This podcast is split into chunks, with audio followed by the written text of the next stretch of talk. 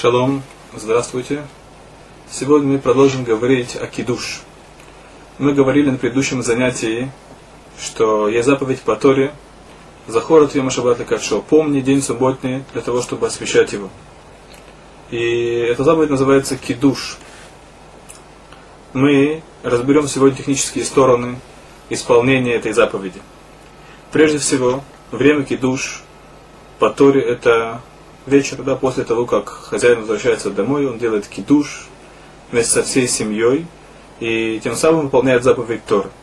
Если по каким-то причинам человек не смог сделать кидуш вечером, или он проспал, или он болел, так он должен восполнить это утром. Утром тоже делается кидуш, но утренний кидуш – это постановление мудрецов. Вечерний кидуш – это заповедь по Торе. Таким образом, если человек пропустил по какой-то причине вечерний кидуш, он должен сказать тот же самый текст утром, только он не упоминает отрывок, начинающийся со слова «ихуд». Теперь, кто обязан заповеди кидуш? Как мужчины, так и женщины обязаны в этой заповеди. Важно знать, что не во всех заповедях, в которых обязаны мужчины, обязаны также и женщины.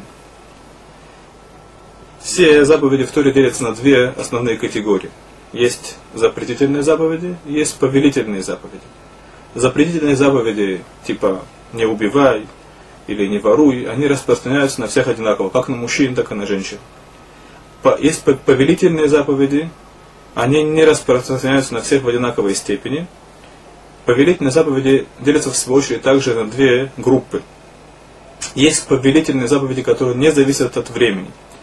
Так, например, есть заповедь возвращать потерю, если я нашел какую-либо вещь я должен возвратить ее хозяину. Это заповедь по Торе. То есть это заповедь повелительная, не зависящая от времени. В этих заповедях, опять же, мужчины и женщины равны. Есть заповедь любить ближнего своего как самого себя, это тоже не заповедь, зависящая от времени. Есть еще масса примеров. Есть повелительные заповеди, которые да, зависят от времени. Например, есть заповедь сидеть в суке. Это заповедь, она именно в сукот. То есть эта заповедь зависит от времени, поэтому женщины от заповедей повелительных, зависящих от времени, свободна. То есть она не обязана, не обязана сидеть в суке.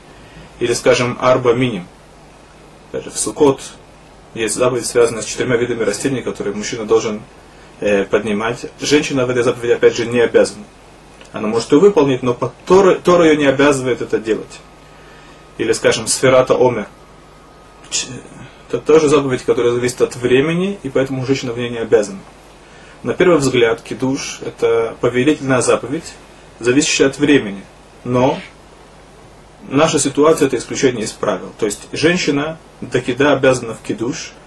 Таким образом, если она, скажем, не замужем, или муж по каким-то причинам не находится дома в шаббат, то она сама должна сделать кидуш.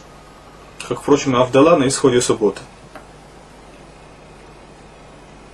Каким образом делается кидуш? Как мы уже говорили, это проводится в том месте, где планируется делать трапезу.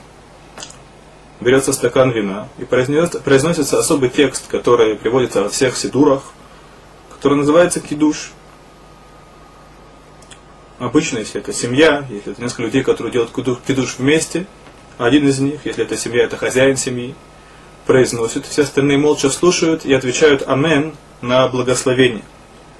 Тем самым, что они внимательно слушают им засчитывается, как будто бы они сами сказали кидуш, и поэтому важно не прерываться все то время, пока ведущий говорит кидуш, и пока не попробуют то вино, на которое кидуш произносится.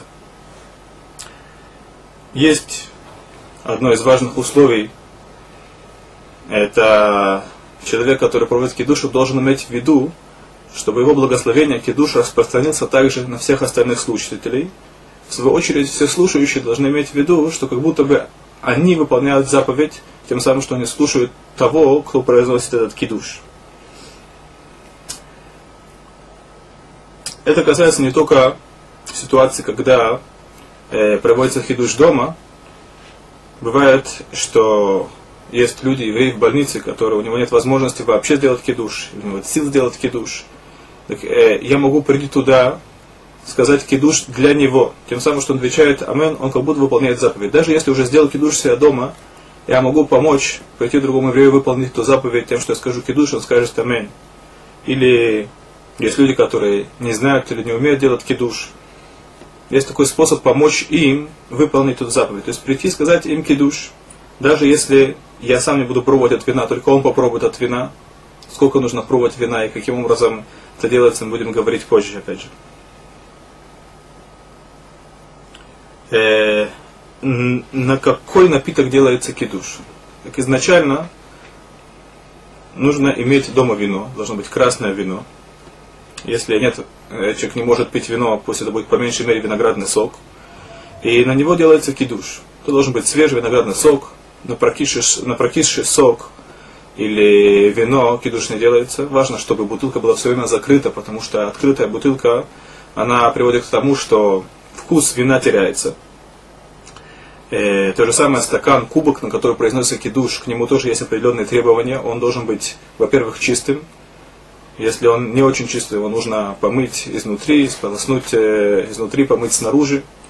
Это должен быть э, стакан без трещин и, без, э, и не сломанный стакан.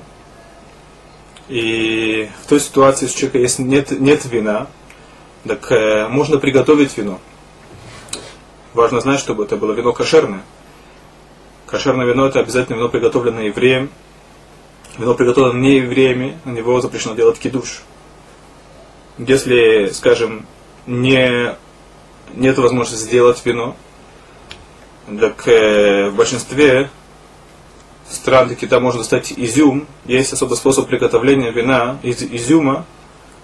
Какая должна быть консистенция, это нужно посоветоваться с раввином, потому что написано в наших книгах, что изюм должен составлять не меньше, чем одна шестая из э, общего количества, из общего объема э, воды, и прежде чем человек делает э, вино из изюма, он должен посоветоваться с раввином, каким образом это делать, чтобы это называлось вино, пригодное для кидуш.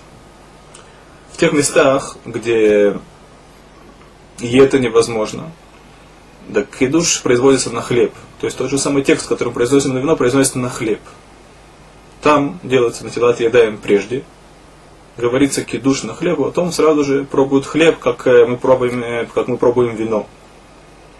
Это вечерний кидуш. Утренний кидуш, он, э, его можно делать на хамар медина, то есть напиток, важный напиток, который принят в этом государстве. Например, это может быть пиво, или в России это важный напиток, это водка или квас.